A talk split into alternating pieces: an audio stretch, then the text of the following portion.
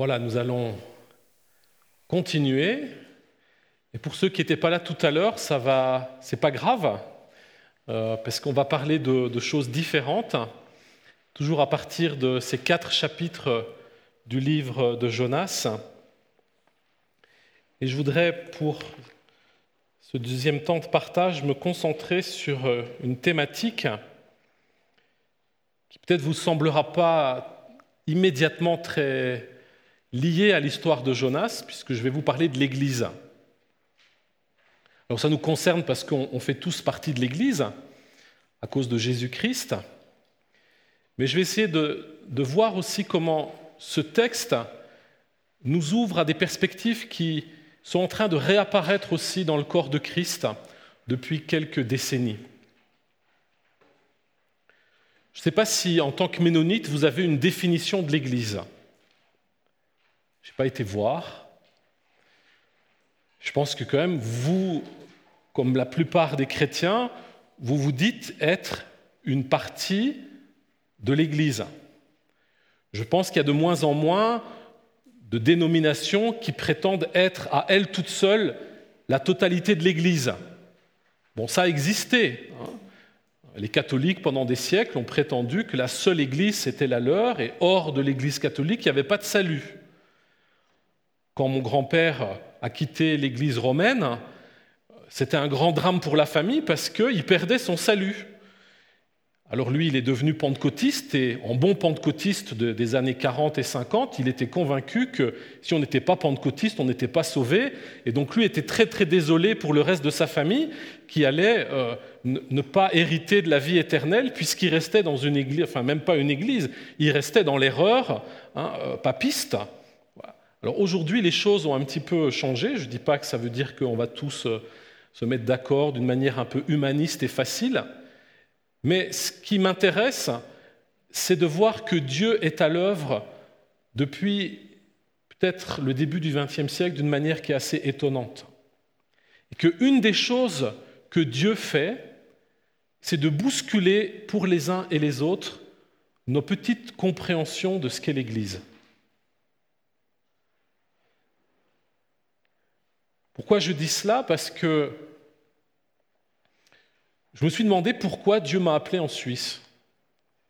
Bien sûr, je me suis porté candidat pour être professeur à la nouvelle école qui, s'inscrit dans la continuité de l'Institut biblique Emmaüs, mais jusqu'à présent, je n'ai jamais été dans un ministère qui n'avait pas été préparé par le Seigneur. Je n'ai pas eu de plan de carrière.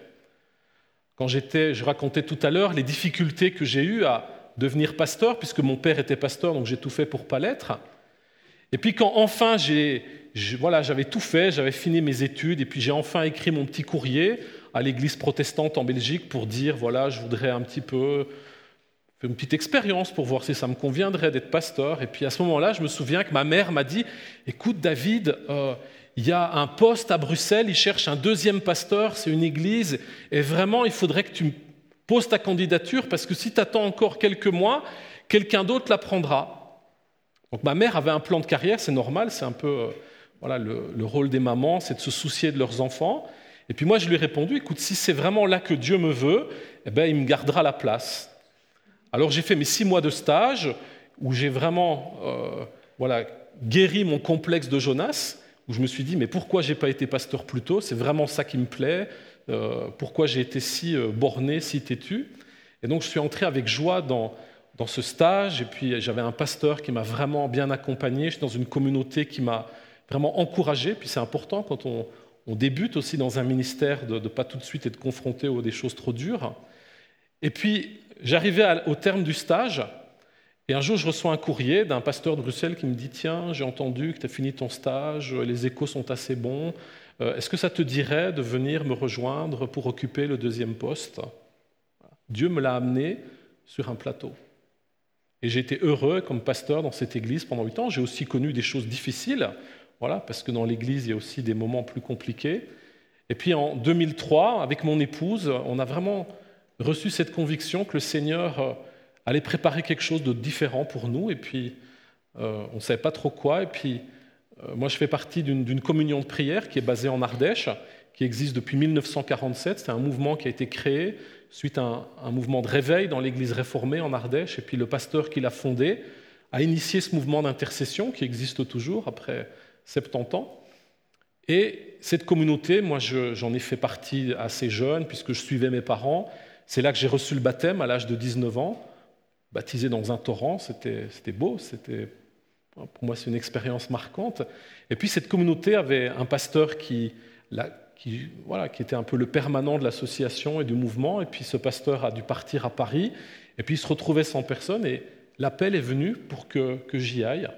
Et c'est comme ça que, encore une fois, le Seigneur avait préparé les choses pour que j'aille en Ardèche. Et puis après 13 ans, euh, là aussi, un petit moment, on sent avec mon épouse qu'une page va se tourner. Alors j'étais en train de terminer un doctorat, c'est vrai que beaucoup de gens me disaient tu devrais aller vers l'enseignement. Alors quand on a un peu mon profil de réformé, évangélique et charismatique, euh, les portes des facultés de théologie réformée ne nous sont pas grandes ouvertes. Alors j'ai tenté ma chance à Paris il y a, deux ans, puis évidemment je n'ai pas été pris. Voilà, surtout parce que je ne devais pas avoir le niveau, hein, mais je pense que aussi parfois il y a des profils spirituels qui, ne conviennent pas. Et puis j'étais là, ok, j'ai fait mon doctorat, ben, c'est tout, j'aurai un beau papier à mettre sur, mon, sur le mur de mon bureau. Et puis à ce moment-là, des amis suisses m'ont parlé de la HET. Pourquoi je vous raconte tout ça? C'est pour dire que Dieu travaille des fois d'une manière qui nous dépasse. C'est que ce que nous sommes tous en train de vivre, quelle que soit votre histoire locale, et, c'est vrai pour toutes les communautés dans le monde entier, Dieu est à l'œuvre dans son Église. Il y a des choses qui se passent, et ce qui m'a intéressé, c'est que le livre de Jonas nous offre une petite clé pour entrer dans cette compréhension de ce que Dieu a toujours voulu. Parce que ce que Dieu fait aujourd'hui, ce n'est pas d'aujourd'hui qu'il l'a décidé. Ce que Dieu fait aujourd'hui, c'est quelque chose qu'il avait déjà anticipé de toute éternité. C'est-à-dire que le projet que Dieu a pour l'Église, il a commencé bien avant nous. Et ce qui m'a frappé en travaillant un peu cette question cet été pour d'autres euh, rencontres, c'est que le projet que Dieu a pour l'Église, il n'a même pas commencé à la Pentecôte. Parce que pour nous, c'est souvent ça, le début de l'Église, c'est la Pentecôte, et puis euh, le christianisme est lancé. Ce n'était pas non plus la réforme. Les réformés, on était très contents. On a fêté 500 ans. C'était euh, magnifique. On a parlé de nous. Hein, mais si l'Église avait commencé avec la réforme, ce serait vraiment une courte histoire. Alors, ce qu'on voit, c'est que le projet de l'Église, une de mes théories, c'est que ça a commencé dans le verset 1 de la Genèse, parce qu'on ne peut pas remonter plus loin, mais enfin là, ce serait un autre exposé. Mais en disant que ça commence dans le livre de la Genèse, et un des moments clés où Dieu annonce son projet, c'est l'appel d'Abraham. Vous connaissez tous Genèse 12. Que dit Dieu à Abraham? Sais pas si vous avez Genèse 12 sous les yeux, vous regardez.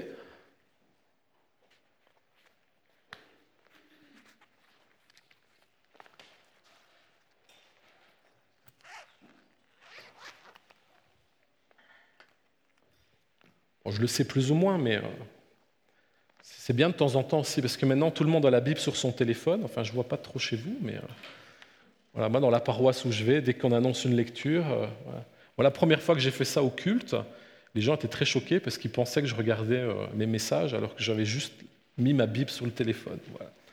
Alors aujourd'hui, ça, ça passe inaperçu, mais Genèse 12, si quelqu'un veut lire les premiers versets de ce chapitre,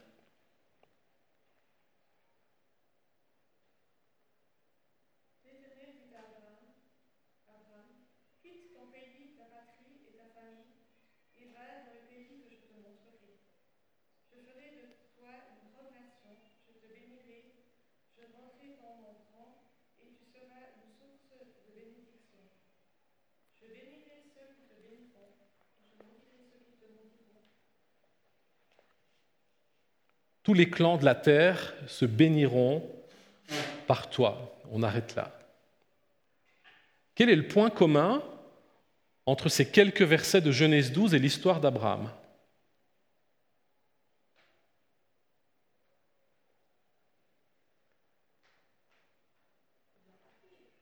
Il doit partir,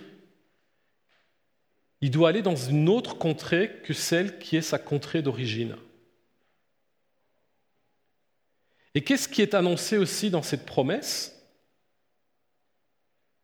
C'est que lui, Abraham, qui va devenir peu de temps après, dans le livre de la Genèse, l'hébreu, et ce mot on le retrouve dans le livre de Jonas, cet hébreu qui a été singularisé, qui a été appelé, qui reçoit une vocation qui est unique, il est l'ancêtre du peuple juif, on lui dit que s'il obéit à cet appel, tous les autres peuples de la terre seront bénis.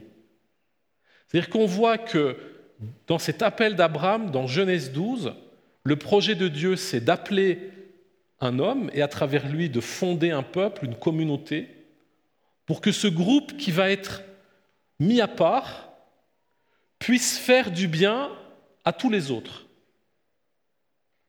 Ça, pour moi, c'est l'Église.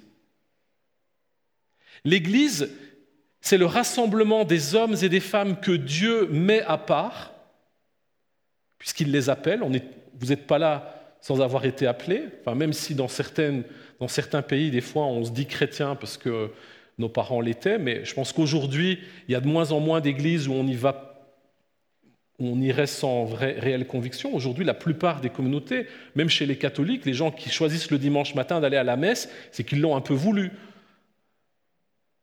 Donc on retrouve ce qui est au cœur du projet de Dieu, c'est que l'Église, et l'Église pour moi elle commence là, c'est pas l'Église, c'est pas quelque chose que pour les chrétiens, c'est le projet de Dieu, c'est d'appeler des personnes de les mettre ensemble et leur donner une mission qui est une mission d'aller.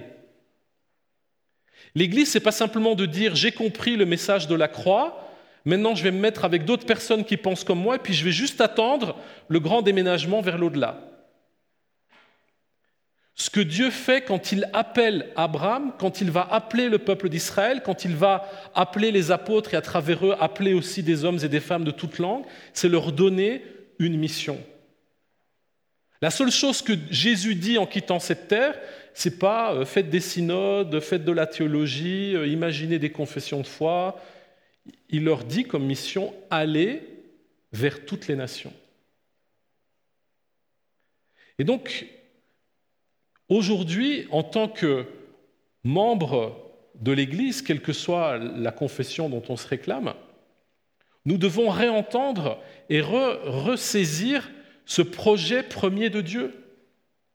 Que l'Église, ce n'est pas juste un rassemblement de personnes qui ont les mêmes idées ou la même manière de voir la foi ou la même manière de chanter, et puis qui parviennent à, fonctionner ensemble plus ou moins bien, en attendant que, ben, que arrive l'heure ultime, et puis si on est un peu plus euh, pentecôtiste ou un peu plus darbiste, on dira on attendra aussi la venue en gloire de Jésus.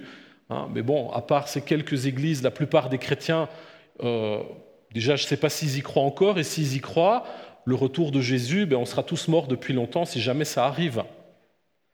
je sais que les, anabaptistes, ils étaient, en tout cas dans les débuts, très fervents sur ce point-là, mais les années passent, les générations se succèdent, et puis l'Église, ça devient juste voilà, des personnes qui se mettent ensemble, qui trouvent que c'est bien d'avoir un peu de religion, d'avoir une certaine moralité, et puis tout ce qu'on attend, c'est d'aller rejoindre le Seigneur si lui ne vient pas nous rejoindre. Et on oublie que la première mission qui est confiée par Dieu à ces personnes qu'il met à part, c'est d'être missionnaire.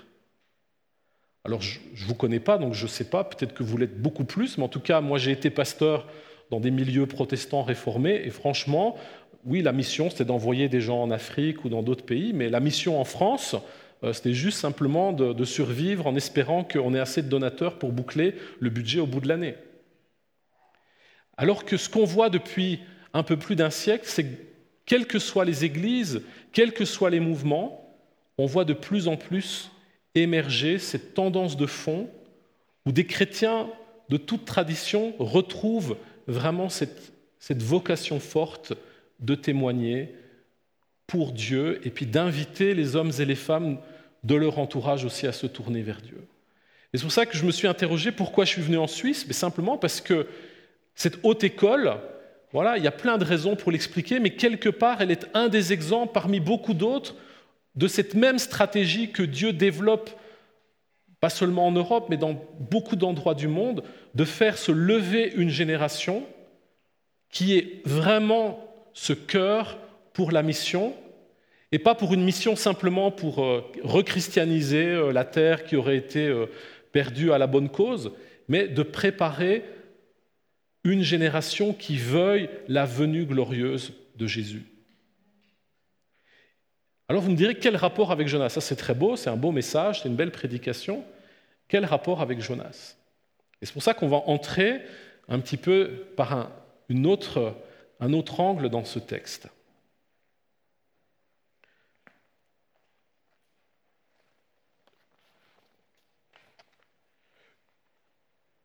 Qu'est-ce qui se passe quand Dieu nous donne un appel et qu'on n'y répond pas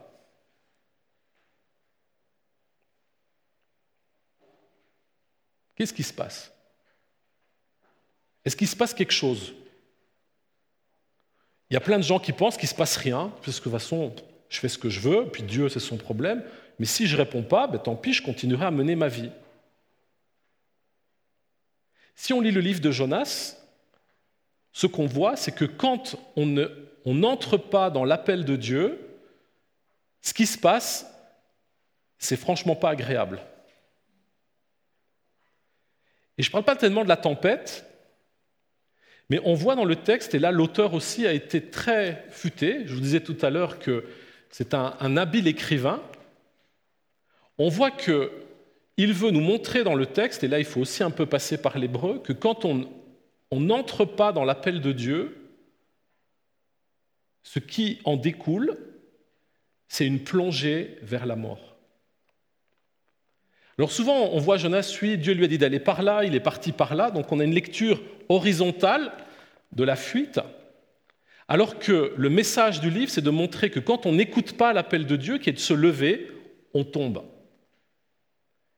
Et la chute, dans la Bible, c'est pas juste euh, j'ai loupé une marche et puis j'ai approché le sol. La chute, ça veut dire, depuis le Jardin d'Éden, ça veut dire être complètement en rupture avec Dieu. Et ce que beaucoup de commentateurs ont, perçu, c'est que la vraie fuite de Jonas, c'est pas de partir vers Tarsis, c'est que Jonas va entamer un mouvement de descente qui va être une descente fatale. Prenez le chapitre 1, ceux qui n'ont pas de feuilles, il en reste encore ici devant. Que dit Dieu à Jonas Il lui dit, debout, lève-toi. En hébreu, c'est le même verbe que pour dire ressusciter. Se mettre debout et ressusciter, c'est la même chose. C'est un verbe aussi qui est un verbe vraiment qu'on va retrouver aussi en, lien avec les, avec les évangiles, puisque le ministère de Jésus, c'est de remettre des hommes et des femmes debout. Et que fait Jonas? Il se met debout, début du verset 3, pour fuir, mais il descend. Alors, vous me direz, quand on connaît un peu la géographie d'Israël, bon, je ne sais pas où était Jonas, est-ce qu'il était à Jérusalem, est-ce qu'il était plutôt en Galilée De toute façon, quel que soit l'endroit, pour aller au niveau de la mer, il faut descendre. Donc on peut dire oui, bon, c'est juste une information géographique, Jonas descend. Bon. Puis encore, il descend, une fois qu'il est arrivé à Jaffa, il descend sur le bateau, fin du verset 3. Et puis quand il est sur le bateau, à la fin du verset 5, on nous dit en plus qu'il était descendu au fond du bateau, où il s'était mis à dormir. Vous voyez, trois fois, en trois versets le verbe descendre. Pourquoi c'est un verbe significatif? Parce qu'en hébreu, le contraire de descendre, c'est monter. Vous me dites, pour un, prof de la HET, il dit que des banalités. Hein. Mais le verbe monter, c'est le mot qui a donné alia. Quand un juif qui vit hors d'Israël décide de repartir vivre là-bas, on dit qu'il fait son alia, il fait sa montée.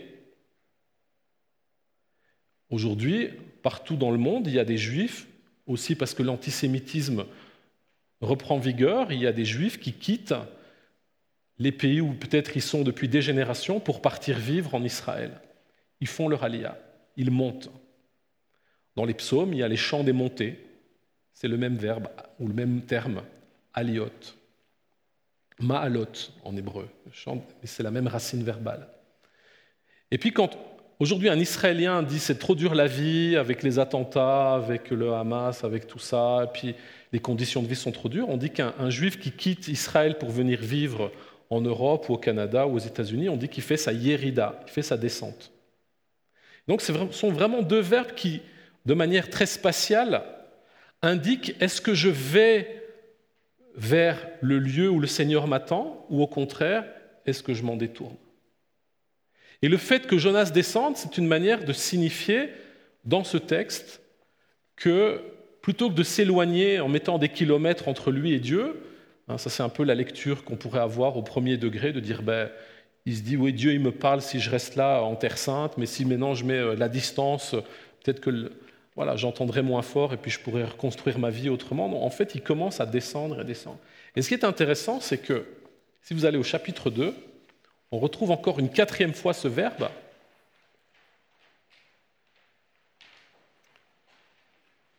Au verset 7, voilà, Jonas, il a été jeté à l'eau, il a été avalé par un grand poisson, puis le poisson, et puis voilà, ce qu'il nous décrit, c'est un engloutissement, et puis il a dit au verset 7, aux bases des montagnes, je suis descendu. Alors, dans l'imaginaire des Juifs de l'époque, voilà, est-ce qu'ils savaient que la Terre était ronde et qu'elle tournait dans l'espace? En tout cas, souvent, la, ce qu'on peut comprendre en lisant certains textes bibliques, c'est qu'ils se représentaient plutôt le monde comme avec différents niveaux. Il y a les montagnes, puis qui peuvent après, au-dessus, il, y a, la nuée qui est là céleste, puis il y, a, la terre, et puis après, il y a le séjour des morts, hein, qui est plutôt en bas, souterrain. Et puis on voit que voilà, la, descente que fait Jonas, c'est une, descente vers le plus bas du plus bas. Il va même utiliser hein, euh, ce terme de de Sheol, c'est au verset 3, hein, du ventre du Sheol, ça veut dire des enfers, si on traduit dans certaines traductions, hein, j'ai imploré. Donc on voit cette descente, elle se termine, c'est une descente vraiment dans la mort. C'est pour ça aussi que tout ce livre de Jonas s'appelait bien psychologue, parce que c'est exactement ce qu'on peut voir quand on entre dans un peu la, spirale infernale de la dépression et qui va jusqu'à même des, envies euh, morbides de suicide. Hein. on se sent tomber on se sent s'effondrer, puis à un moment donné, on se dit, mais je suis tombé tellement bas qu'il ne pourra rien se passer, puis il n'y a plus que la mort qui pourrait me libérer. Moi, à 16 ans, je lisais un peu trop Baudelaire, et puis c'est une des choses qui, hein, vous, je ne conseille pas à, ceux qui sont trop influençables, mais ce, grand poète français, c'est quand même un, énorme poète, mais il avait une fascination pour la mort parce qu'il n'avait pas d'autre espérance. C'est un des derniers poèmes des Fleurs du Mal, c'est aussi de dire ben, peut-être c'est la mort qui va me sauver, quoi. Et je pense qu'on est dans une époque aussi où beaucoup de gens croient que c'est la mort qui va les sauver. C'est pour ça que moi je ne veux pas que mes enfants ils mettent des, têtes de mort sur leur t-shirt, même, si c'est avec des paillettes et qu'ils font des sourires, hein, parce que je pense qu'il faut qu'en tant que, croyant, on prenne vraiment position contre cette culture de mort. Et, et Jonas, il est vraiment quelqu'un qui a été happé par cette spirale de la mort, mais heureusement, le livre de Jonas, c'est aussi une bonne nouvelle. C'est déjà un évangile dans l'Ancien Testament, puisque dans le même verset, il est dit, Tu fais monter de la fosse ma vie, Seigneur mon Dieu. Alors qu'est-ce que ça a à voir avec l'Église? Ben, Le lien, il est très immédiat, c'est-à-dire que quand l'Église, elle se détourne de l'appel que Dieu lui donne, l'Église, elle s'enfonce. Et l'Église, elle meurt. Alors peut-être que pour vous, vous n'êtes pas dans cette dynamique-là, moi, je l'ai partagé à table tout à l'heure. J'ai été pendant 13 ans pasteur de l'Église réformée en Ardèche. Alors, pour les Français, l'Église réformée, c'est comme l'Église protestante historique. Dans les Cévennes, c'est une Église qui a eu des martyrs. Il y a des gens qui ont, payé de leur vie la, voilà, la fidélité à l'Évangile. On peut visiter. Moi, j'étais dans la vallée où Marie Durand, qui restait 38 ans dans la tour de Constance, euh, à Aigues-Mortes, elle a fini sa vie là, et puis on voit ce que, on montre dans la ferme les cachettes où les pasteurs sous, sous la cheminée pouvaient se mettre pour échapper aux dragons du roi de France. Et moi, j'étais pasteur dans cette église, et ce que j'ai vu en 13 ans, c'est comment, de manière inexplicable, Une église qui pourtant, voilà, lit la Bible, prie à des pasteurs, à des temples, une église peut vraiment aller vers la mort. Alors je pense qu'il y a des, choix théologiques qui ont été faits qui peuvent l'expliquer, mais on peut voir dans l'histoire vraiment aussi que quand on se détourne de l'appel que Dieu met sur notre vie, soit personnellement ou collectivement, il n'y a pas beaucoup d'autres options que celle-là. C'est vraiment de prendre le risque de se retrouver au fond du trou. On pourrait prendre ça dans l'histoire de certains ordres monastiques. Hein, si vous lisez la vie de François d'Assise, si vous voyez l'état de l'Église au XIe siècle, ben, c'est un miracle que François d'Assise soit apparu pour un peu remettre les choses. Et puis on voit qu'en une génération, il parvient à réinsuffler le souffle de l'Évangile. On pourrait dire la même chose avec, euh, avec Luther, avec Calvin, avec Menno Simons, avec tant d'autres, avec William Booth pour l'armée du salut. Mais on voit que de manière récurrente, et c'est déjà aussi dans la Bible, quand on n'écoute pas l'appel de Dieu, quand on n'obéit pas à l'appel de Dieu, on prend vraiment le chemin qui mène à la ruine. Et je crois qu'aujourd'hui, Dieu vraiment met les choses de manière très très claire. Dans toutes les églises et partout dans le monde. Il y a quelques semaines, j'étais à une rencontre et c'était un dominicain, un catholique, qui disait exactement la même chose avec d'autres mots, mais c'est la même conviction que je partage. Il disait aujourd'hui, qu'est-ce que je vois? Et il parlait de l'Église catholique. C'est que d'un côté, il y a des chrétiens qui reviennent à l'essentiel de la foi, à l'Évangile, à l'évangélisation, à la repentance, à la croix, et ça porte du fruit. Et de l'autre côté, dans l'Église catholique, il y a des gens qui veulent suivre le monde et les idées du monde et être acceptés par le monde, et c'est le déclin. Et ce qu'il disait pour l'Église catholique, on pourrait le dire pour beaucoup d'églises, on peut le dire pour beaucoup de sociétés. Je crois que là, moi, c'est quelque chose qui m'a réjoui. Alors peut-être que vous, en tant que Suisse, vous le voyez moins, mais moi qui viens d'un pays très laïque comme la France, quand à Noël dernier, notre petit garçon de 6 ans, il est à l'école de Blonay, donc c'est une école publique, ce n'est pas une école religieuse. La maîtresse a fait un petit spectacle de Noël et qu'il a chanté euh, Jésus est né. Je me suis dit, jamais en France on ferait ça. D'une certaine façon, même si vous trouvez que la Suisse est en train de, de brader son héritage chrétien, euh, je peux vous dire qu'il y a des pays d'Europe où euh, on a déjà beaucoup plus évacué que ce qui s'est passé en Suisse. Et je crois qu'on voit que quand on revient à l'appel de Dieu, c'est la seule manière de, de, reprendre le chemin qui monte. Et si des fois on a l'impression que tout fout le camp dans nos sociétés, euh, il ne faut pas chercher 36 explications sociologiques, politiques, économiques. Souvent, le cœur de ce phénomène, c'est qu'on s'est détourné de l'appel de Dieu. Et chaque fois que dans l'histoire, des hommes et des femmes ont entendu cet appel et l'ont saisi, eh ben, la courbe s'inverse. C'est exactement ce qui se passe avec Ninive. Les gens de Ninive, je l'ai expliqué tout à l'heure, ce n'étaient pas des enfants de cœur. La civilisation assyrienne, quand euh, ils partaient en, guerre, et puis qu'ils hein, ne faisaient pas beaucoup de prisonniers, et puis ils étaient cruels. On a, des, archéologues ont retrouvé comme ça des gravures de, voilà, de ce que les Assyriens ont fait à certains de leurs malheureux prisonniers. C'est épouvantable. Et voilà que ces gens, ils entendent un homme qui, au début du chapitre 3, Jonas reprend l'appel obéit à l'appel, fait ce que Dieu lui a dit de faire, sans chercher à tourner autour du pot, et en quelques jours, toute la ville de Ninive est bouleversée, à tel point que Dieu lui-même change d'avis. Vous imaginez l'impact de cette prédication, c'est que, alors je sais bien, moi je suis un bon calviniste, hein, normalement c'est la double prédestination, donc Dieu a tout décidé, on ne peut rien changer, hein, certains sont prédestinés au salut et d'autres à la damnation. Hein, bon, après, je sais que c'est un peu plus compliqué que ça, mais d'une certaine façon, ce qu'il y a dans ce livre de Jonas, et ce qui est aussi dans, tout le, texte biblique, c'est que Dieu se laisse fléchir. Pourquoi? Ça, c'est ce qu'on verra demain, parce qu'il est un Dieu de grâce, un Dieu de pardon. Et donc, c'est la première leçon qu'on peut voir quand on se pose la question, mais pourquoi on est là? Pourquoi vous êtes là à Tavannes? Pourquoi vous allez changer de bâtiment, peut-être plus grand, vivre des choses? Pourquoi vous faites ça? Pour que Dieu vous dise, ben, c'est bien, vous avez été fidèle, et puis je suis content, vous méritez votre paradis. Ou est-ce que vous êtes là pour autre chose? Moi, j'en sais rien, c'est à vous de le savoir. Mais ce que je vois en tant, que, pasteur, qui a quand même été dans beaucoup de milieux, ce que je vois aussi avec une aventure comme celle de cette haute école, ce que j'ai vu aussi quand j'étais pasteur à Valence, où j'allais aussi dans ces pastorales interéglises, c'est que de plus en plus, dans le corps de Christ, on entend vraiment cette voix du Saint-Esprit qui nous dit, mais il y a plus. Je vous mets en mouvement pour plus que simplement que vos églises soient vivantes et que vous soyez contents de vous et puis que hein, vous vous donniez un petit peu des lauriers spirituels. Je prépare mon épouse. Jésus vient bientôt et Jésus ne va pas venir comme ça chercher une église complètement éclatée, complètement euh, médiocre. Ça ne veut pas dire qu'il va tous nous mettre euh, sous le même chapeau, sous la même étiquette et la même dénomination, mais Dieu est à l'œuvre. Deuxième chose que je voudrais développer à partir du texte de Jonas, c'est ce petit mot de hébreu. On revient au chapitre 1. Jonas passe à la question.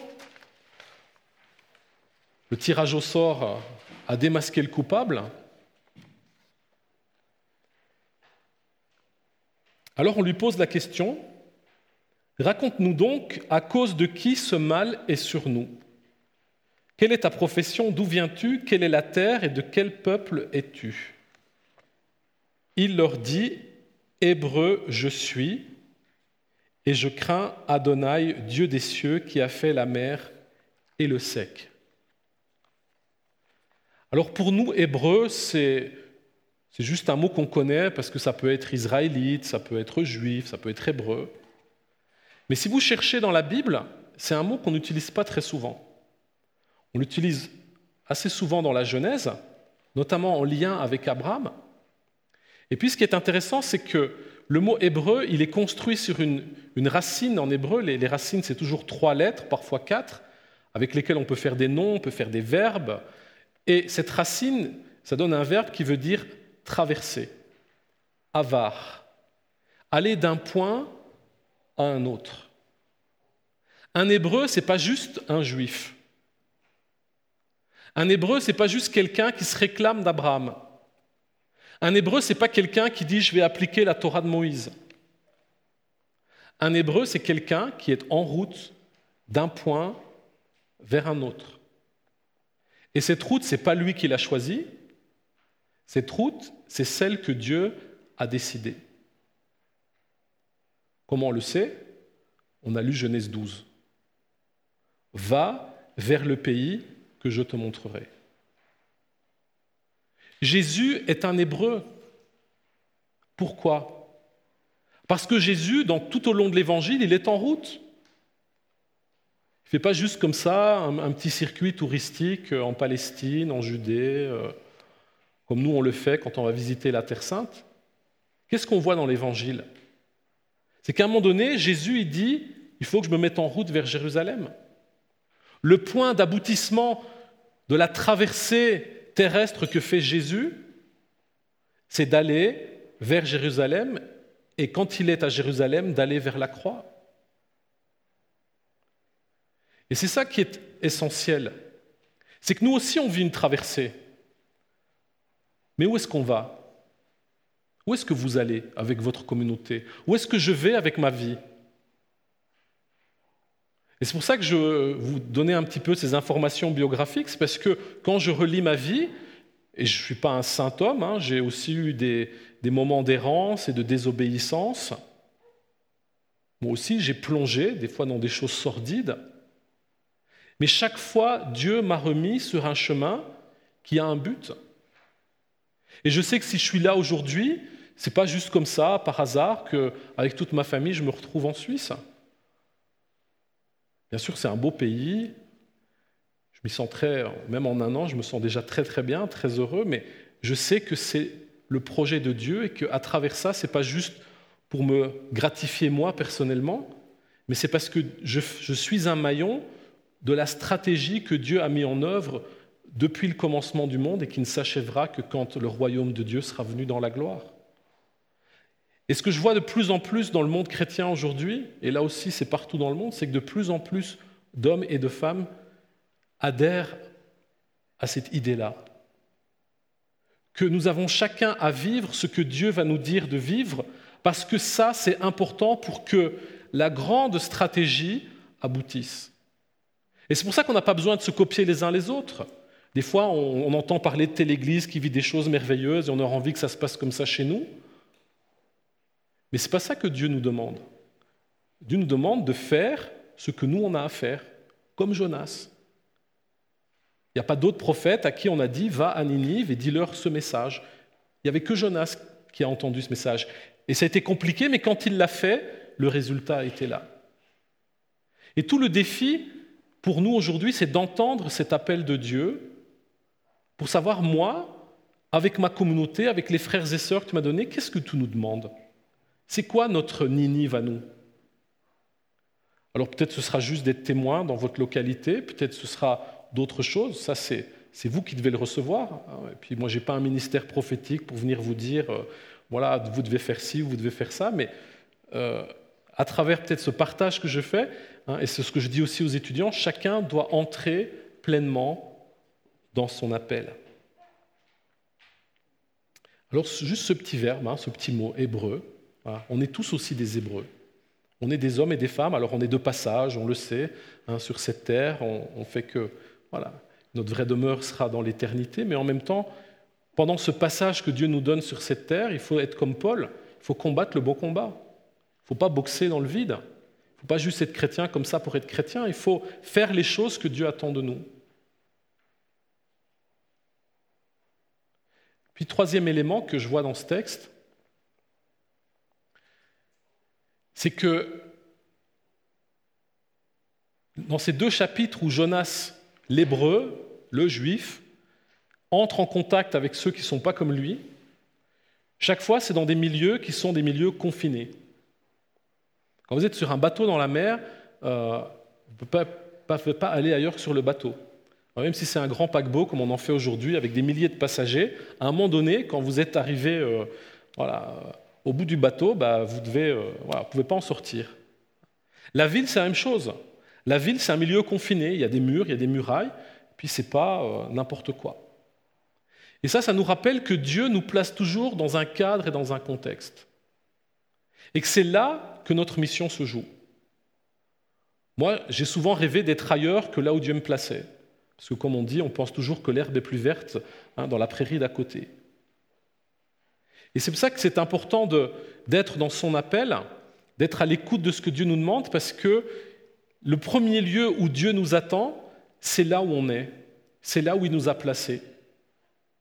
Moi, pour les années où je suis en Suisse, j'oublie la France et j'oublie la Belgique. Enfin, je garde voilà, quelques attaches malgré tout, mais mon cadre maintenant, c'est celui de l'Oasis et je dois apprendre à le connaître. Alors je lis des livres sur la Suisse, sur son histoire, sur ce que Dieu aussi a déposé dans votre nation, parce que la Suisse, elle a aussi fait des choses glorieuses pour le royaume de Dieu. Et donc, dans ce cadre-là, on reçoit aussi, d'une manière très, très claire et très, très satisfaisante et très pleine aussi, l'appel qui nous est donné. Et ce qui est intéressant, c'est que le problème de Jonas, c'est qu'à chaque fois, il cherche à sortir du cadre. Alors dans le bateau, ben, il se fait jeter par-dessus bord. Alors tant mieux pour les marins, parce que c'est ça qui va arrêter la tempête, mais une fois qu'il est plus dans le bateau, il est tout seul. Dans la ville, c'est la même chose. Une fois qu'il a fait son job, il se dit, ben maintenant, je vais me construire ma cabane. Hein. La semaine prochaine aussi, toutes les communautés juives elles vont construire les cabanes. Ça va être la fête des huttes, la fête de Sukkot. Et puis on se met dans sa cabane, et puis euh, après moi le déluge. Et ça aussi, c'est souvent une tentation de l'Église. C'est que des fois, c'est tellement compliqué, c'est tellement dur, c'est tellement injuste qu'on préfère euh, se mettre à l'écart. Moi, j'arrête pas de rencontrer des gens qui me disent Ah non, euh, me parle pas de l'Église.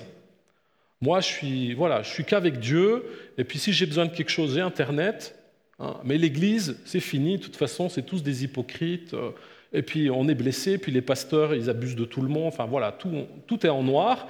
Et je pense que vous connaissez aussi des gens comme ça. Et parfois, c'est toute une Église qui fait, euh, qui se met dans un cocon.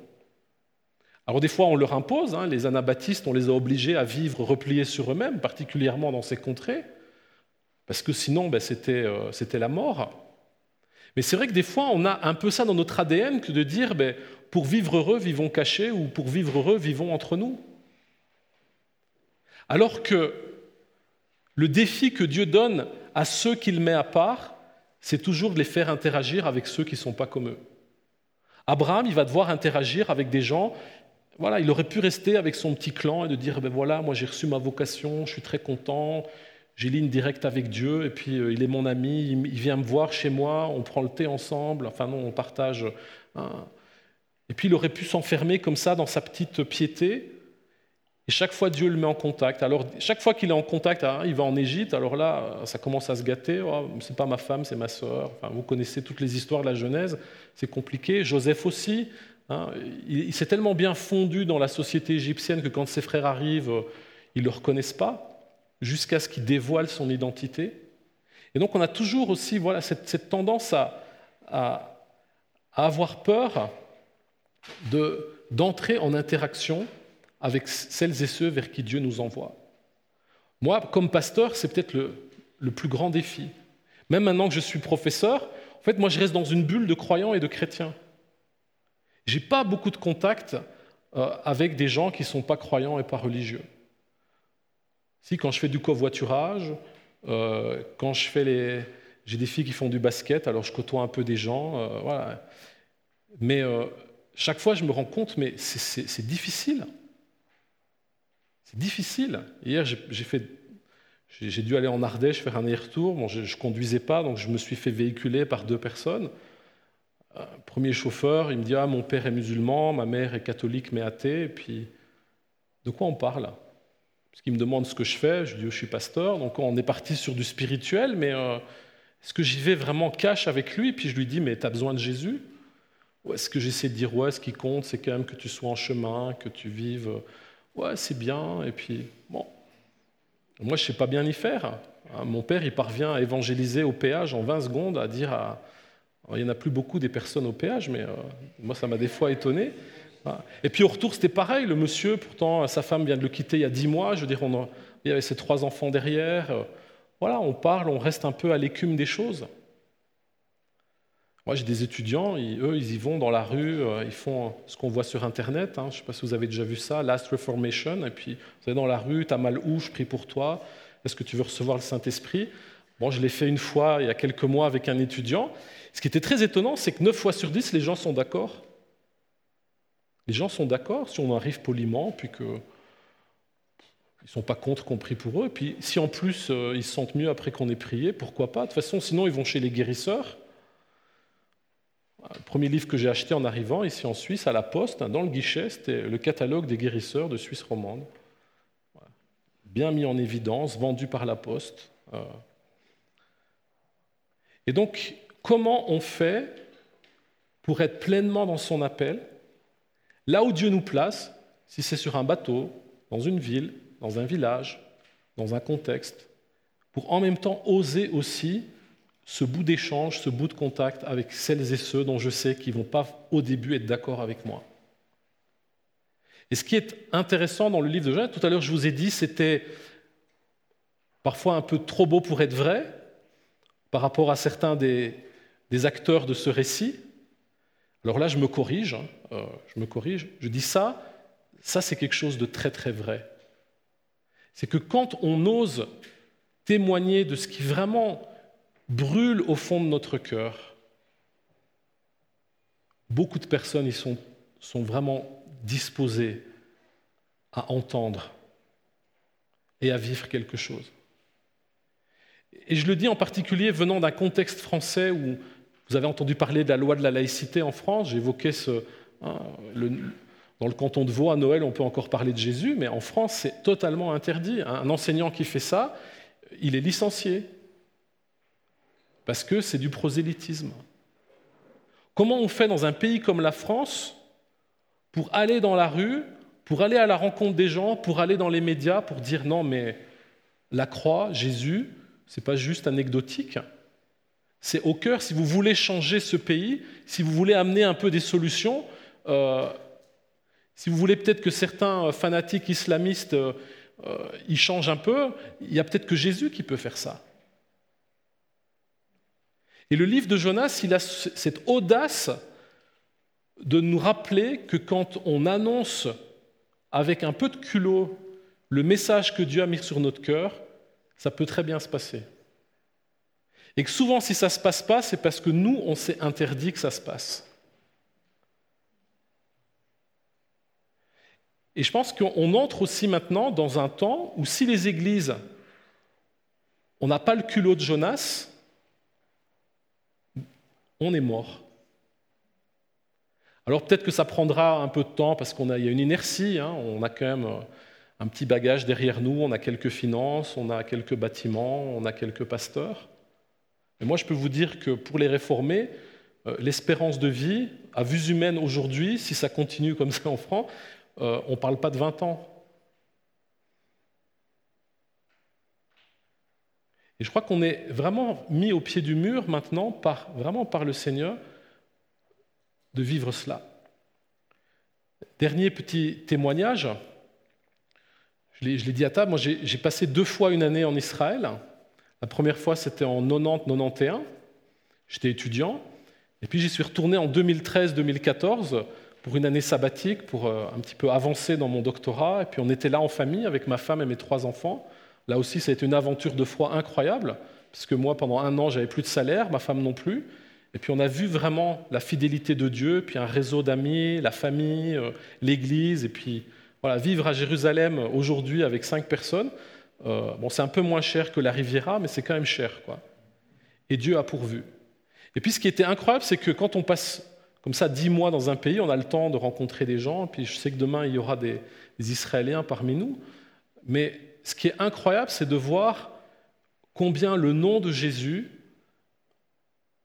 a, été de mieux en mieux reçu en Israël, y compris même parmi des gens qui ne sont pas messianiques. Moi, ce qui m'a frappé, quand la première fois j'étais en 91, il y a deux expériences que j'ai vécues. Première, j'étais, donc j'ai dit tout à l'heure, moi j'étais le seul non-juif dans une classe juive. Et comme je m'appelais David, dont tout le monde pensait que voilà, je faisais partie du clan, de la tribu des Hébreux. Et puis on était parti en Galilée, donc avec des étudiants de l'université de Jérusalem, tous juifs. La guide était juive, donc on ne va pas visiter les églises, on ne va pas visiter les lieux liés à l'Évangile, puisque voilà, ça ne fait pas partie de leur histoire. Mais on était au-dessus de Tibériade, dans les collines, c'est très joli. On avait fait de la randonnée, puis la guide dit Oh, ben, asseyez-vous sur l'herbe. Elle ouvre un livre, elle commence à lire en anglais hein, Bienheureux les pauvres de cœur, bienheureux les miséricordieux. Alors, puis ben, tout le monde écoutait hein, les béatitudes. Bon, moi, j'étais le seul qui disait Tiens, qu'est-ce qu'elle fait? Et puis elle dit ah, Ça vous a plu cette poésie? Ah ouais, c'était beau. c'est qui qui l'a écrit? Ah, ben c'est Yeshua. Alors là. Voilà, tous, les, étudiants qui venaient des États-Unis, d'Europe, tout ça, qui, portent aussi cette mémoire blessée des Juifs à cause des chrétiens, leur parler de Jésus, ça a été pour eux, c'était, une claque. Puis la guide a dit Ah, mais non, mais de toute façon, Jésus, c'était un Israélien, c'est ici qu'il les a dit, et puis moi, je trouve ça beau, et donc, euh, ce n'est pas, pour ça que je crois en lui, mais euh, voilà, je trouve qu'il fallait le partager, ça fait partie aussi de notre héritage. Et puis, deuxième expérience, c'est que quand quand j'étais en 2013-2014, on a une amie messianique dans la région de Bercheva qui s'occupe beaucoup de. fait un gros travail social avec. Il y a beaucoup de mères qui sont seules à élever leurs enfants parce que les maris sont partis ou il y a des maris qui sont décédés. Euh, et donc il faut vraiment les accompagner. La vie est dure. Et, euh, donc pendant les, temps de vacances, et c'était à peu près maintenant, hein, c'était pour la fête de Sukkot, ils ont rassemblé comme ça une cinquantaine d'enfants de, de Bercheva et des alentours. Et puis ce sont des jeunes filles catholiques d'Autriche qui font partie d'un mouvement qui s'appelle Kizi. Et donc, ils créent des comédies musicales chrétiennes. C'est remarquable. Enfin, si un jour vous, avez, euh, vous entendez parler de Kizi, c'est vraiment musicalement, ils font des chorégraphies. Enfin, c'est professionnel, c'est extraordinaire. Et ils ont fait tout un spectacle qui va de l'annonciation, donc euh, où l'ange annonce à, Zacharie qu'il va avoir un enfant, puis il annonce à Marie, jusqu'à euh, la Passion. Et tout ça fait avec des chants. Et ils avaient tout traduit en hébreu. Donc tous les chants étaient en hébreu, et puis en même temps, il y avait des enfants de Bethléem qui faisaient le même spectacle en arabe. Et puis, moi j'ai été au spectacle en hébreu, en plus mes, deux filles avaient participé au camp, donc elles ont essayé de faire les photographies, puis pour elles c'était vraiment de l'hébreu, l'hébreu. Mais on a, loué une salle à Bercheva et on a invité, ils ont invité voilà, des Israéliens, religieux, pas religieux, à voir ce spectacle. Et puis, je pense que l'expérience la plus forte, c'est que pour Noël, donc les enfants palestiniens ont fait leur spectacle en arabe à Bethléem, sur la place euh, de la Mangeoire, en face de l'église de la Nativité.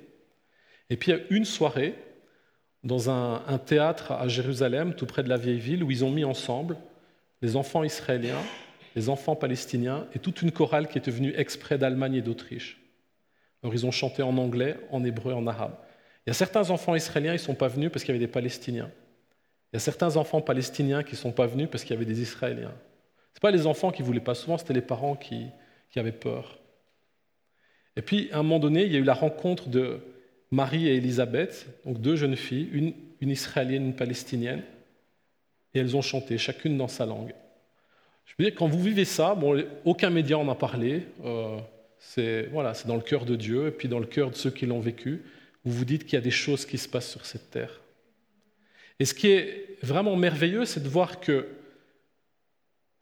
plus nous, on avance aussi dans cette redécouverte de ce que c'est notre mission d'être Église, plus Dieu nous reconnecte aussi avec cette branche juive de l'Église qui commence à vraiment grandir et se développer et en, nombre et en maturité en Israël.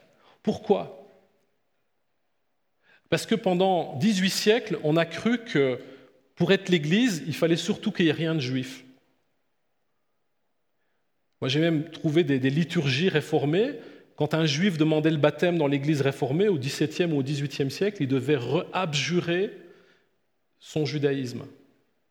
C'est comme si on avait demandé à Jésus de renoncer à être juif pour être, euh, pour être Jésus, le sauveur du monde. Et aujourd'hui, ce qu'on voit, c'est que de plus en plus, et moi ce qui m'a frappé, j'ai côtoyé des gens africains quand j'étais pasteur en Belgique, dans leur pays, il n'y a pas de juifs, il n'y en a jamais eu depuis 2000 ans. il y a peut-être euh, en Congo quelques marchands de diamants qui viennent de temps en temps, puis qui sont euh, des juifs orthodoxes, mais il n'y a pas vraiment de juifs. Alors en Éthiopie, c'est différent, il y a des, tribus africaines qui sont d'ascendance juive, mais ces gens disaient, mais moi j'ai commencé à lire la Bible, j'ai commencé à prier, puis le Seigneur, il commence à, me parler d'Israël, il me commence à me parler des Juifs, puis il voyait que moi comme pasteur, c'était un sujet où j'étais un petit peu, euh, voilà, un peu branché, donc il venait me voir, des fois il me demandait un entretien en me disant, mais pourquoi j'ai ça sur le cœur? Et ce qui se passe aujourd'hui, c'est que, là même que Jonas a dû aller en tant que juif vers cette ville qu'il n'était pas et que quelque chose s'est passé, aujourd'hui Dieu accomplit cette promesse qu'il avait dite à Abraham. Si, mon Église, qui est des juifs et des non-juifs, ça c'est la lettre aux Éphésiens, entre dans son appel, c'est une bénédiction pour toutes les familles de la terre. Alors je ne dis pas qu'on doit devenir dans toutes les églises des pro-sionistes, euh, des gens qui vont judaïser. Je pense qu'il y a, comme dans toute bonne chose, aussi des gens qui sont excessifs. Mais ce qui est certain, c'est que de plus en plus, partout dans le monde, Dieu travaille par sa parole, Dieu travaille par son esprit, Dieu travaille par des rencontres, Dieu travaille par des enseignements qui sont donnés. C'est cette nécessité que l'Église redevienne ce que Dieu a toujours voulu qu'elle soit, c'est-à-dire la communion dans le Messie, qui pour nous est Jésus, la communion dans le Messie de ceux qui sont issus d'Abraham par la chair et puis de ceux qui sont issus des nations. Et c'est pour ça que quand Jésus cite Jonas dans l'Évangile, ce n'est pas seulement pour faire des reproches aux pharisiens en disant vous êtes des hypocrites, ça il leur avait déjà dit autrement. Mais pourquoi est-ce qu'il prend cet exemple de la reine de Saba et des gens de Ninive? Parce que Jésus est en train déjà d'annoncer ce que les disciples vont redécouvrir après la Pentecôte, qu'ils vont redécouvrir avec Corneille, qu'ils vont redécouvrir avec Acte 15. C'est que le but de Dieu, ce n'est pas de dire ben, vous les Juifs, si vous croyez en Jésus, vous oubliez d'être Juifs, mais c'est de mettre ensemble autour de Jésus ceux qui sont issus de la promesse charnelle faite à Abraham et ceux qui sont issus de l'appel parmi toutes les nations. Et ça, on le voit dans notre génération. J'ai fait ma thèse de doctorat sur un pasteur réformé ardéchois qui est mort en 1976. Ce pasteur venait d'un milieu de droite protestante en France, une droite qui n'était pas très philosémite, Dans sa jeunesse, il a même collaboré à un journal protestant. Il aurait pu vraiment partir dans des choses très critiquables. Et certains pasteurs français, on parle toujours des protestants qui ont sauvé les juifs, mais il y a aussi beaucoup de protestants qui ont cultivé l'antisémitisme. Et en Suisse, c'est la même chose. Mais ce pasteur, dans les années 30, a vécu vraiment une visitation de Dieu. Il a été en contact avec des pentecôtistes, puis dans son temple, un jour, il s'est enfermé. Il a dit Seigneur, mon ministère, ça rime à rien. Si tu viens pas toi-même me donner une direction, je laisse tout tomber. Et puis il a vécu là euh, vraiment une, une rencontre forte avec le Seigneur. Il n'a jamais dit en détail ce qui s'était passé, mais ce qui est sûr, c'est qu'il a recommencé à lire la Bible, à lire les textes prophétiques. Et puis en 1942, dans le temple où j'ai été pasteur pendant 13 ans, le président de l'église réformée, qui s'appelait Marc Bugner, un grand monsieur, qui était aussi à l'Académie française, qui était vraiment un homme qui s'est engagé pour que l'église protestante ne suive pas les, dérives de Vichy, Marc Bugner a dit à ce pasteur d'Alière eh bien, rassemble les pasteurs de cette région et enseigne-les pour que, au lieu d'avoir la haine des Juifs telle qu'elle est cultivée dans les médias, ils aient le respect et l'amour du peuple que Dieu s'est choisi. Et la conférence que le pasteur d'Alière a faite, et c'est assez étonnant quand on connaît le contexte historique, c'était le mystère de l'Église composé des Juifs et des non-Juifs. Quelques années avant, ce même pasteur avait accueilli une jeune fille qui avait rejoint une troupe scout protestante qui était d'origine juive, qui a demandé le baptême. C'est une jeune fille, sa famille l'a reniée puisqu'elle était devenue chrétienne. Ce pasteur a accueilli un jeune homme qui s'appelait André Chouraki, que peut-être vous connaissez. Il a traduit la Bible et le Coran. André Chouraki, il était un jeune homme, il était tombé amoureux d'une infirmière protestante. Il lui dit Mais j'ai un pasteur, tu devrais le rencontrer. Et André Chouraki est venu voir ce pasteur en Ardèche, et c'était pour lui le début d'un déclic spirituel qui a fait qu'il s'est réapproprié son identité juive, sa foi juive, et qu'il a contribué d'une manière remarquable aussi au dialogue entre juifs et chrétiens. Alors ça, c'était en 1942, on est en 2018. Depuis, il y a des tas de choses qui se sont passées, des choses étonnantes. Mais si on regarde l'histoire avec un peu de recul, et c'est un peu le but aussi des théologiens dont je fais partie, c'est d'essayer de comprendre aussi ce que Dieu fait dans l'histoire. Qu'est-ce qu'on voit? Dieu ne fait pas n'importe quoi, ce n'est pas juste par hasard. Dieu a un projet, c'est le projet de l'Église, tel qu'il a dit dès le début, et plus on s'approche de la fin, plus forcément le projet initial de Dieu doit apparaître, sinon ça rime à rien. Et je pense c'est pour ça que j'avais un peu sur le cœur de, de, vous partager ça ce soir. Je pense que voilà, vous avez votre histoire d'église à vivre. Moi, je vis dans une paroisse et on a aussi notre histoire. Et puis, mais je pense que je suis convaincu que si le, Seigneur vous conduit aussi dans ce que vous vivez ici localement, d'une manière ou d'une autre, il va vous mettre aussi dans ce sillon-là. Et que c'est un des grands enjeux aujourd'hui que l'Église n'a pas seulement à se positionner sur des questions de société, est-ce que je suis pour ceci, contre cela, l'avortement, l'euthanasie, le mariage homosexuel, même s'il faut se positionner, on a aussi à prendre position, qu'est-ce qu'on fait du projet que Dieu a initié avec Abraham, dont il a montré que voilà, si des Juifs sont retournés euh, en Palestine et ont créé un État, est-ce que c'est juste par hasard? Est-ce que c'est juste comme ça parce que les Occidentaux avaient mauvaise conscience et puis ou est-ce que Dieu y a mis aussi sa patte? Alors je sais que c'est très débattu, mais on peut se poser cette question. Pourquoi est-ce que de plus en plus en Israël même, même des Juifs religieux se tournent vers Jésus? Ils ne le disent pas tous, ils ne vont pas tous aller dans des communautés messianiques. La pasteur qui me remplace en Ardèche, c'est une pasteur exceptionnelle. Pas parce qu'elle me remplace, parce que c'est la seule pasteur au monde dont le mari soit rabbin. Et quand nous, on l'a appelée pour, parce qu'il fallait que, voilà, pour voir le poste, son mari ne croyait pas en Jésus. Il respectait. Il s'était marié par amour avec cette femme qui, elle, a des racines juives. Et puis le week-end où elle est venue rencontrer notre Église pour, discerner si c'était vraiment là qu'elle devait exercer son ministère, ce week-end-là, son mari lui téléphone pour dire, écoute, c'est bon, ton Jésus, c'est le mien. Alors vous me direz, c'est, voilà, coup de bol, c'est des choses qui se passent, mais on va pas changer, ça ne va pas changer la face de la terre. Sauf que des gens comme lui, ben, plutôt qu'il y en ait de moins en moins, il y en a de plus en plus. Et dans toutes les églises, on sent que c'est des questions qui sont travaillées. Et, c'est pour ça que Jonas, c'est vraiment le livre aussi, peut-être pour moi, le, plus pertinent, parce que c'est le livre qui pose vraiment, et aux juifs et aux non-juifs, la vraie question. Comment on fait pour être ensemble? Alors Jonas, des fois, il y est par obligation avec les non-juifs, et puis quand il peut, il se met à l'écart. Et nous, qu'est-ce qu'on a fait en tant que non-juifs vis-à-vis des juifs? On les a mis aussi à l'écart. Premier ghetto du monde, c'est une invention suisse.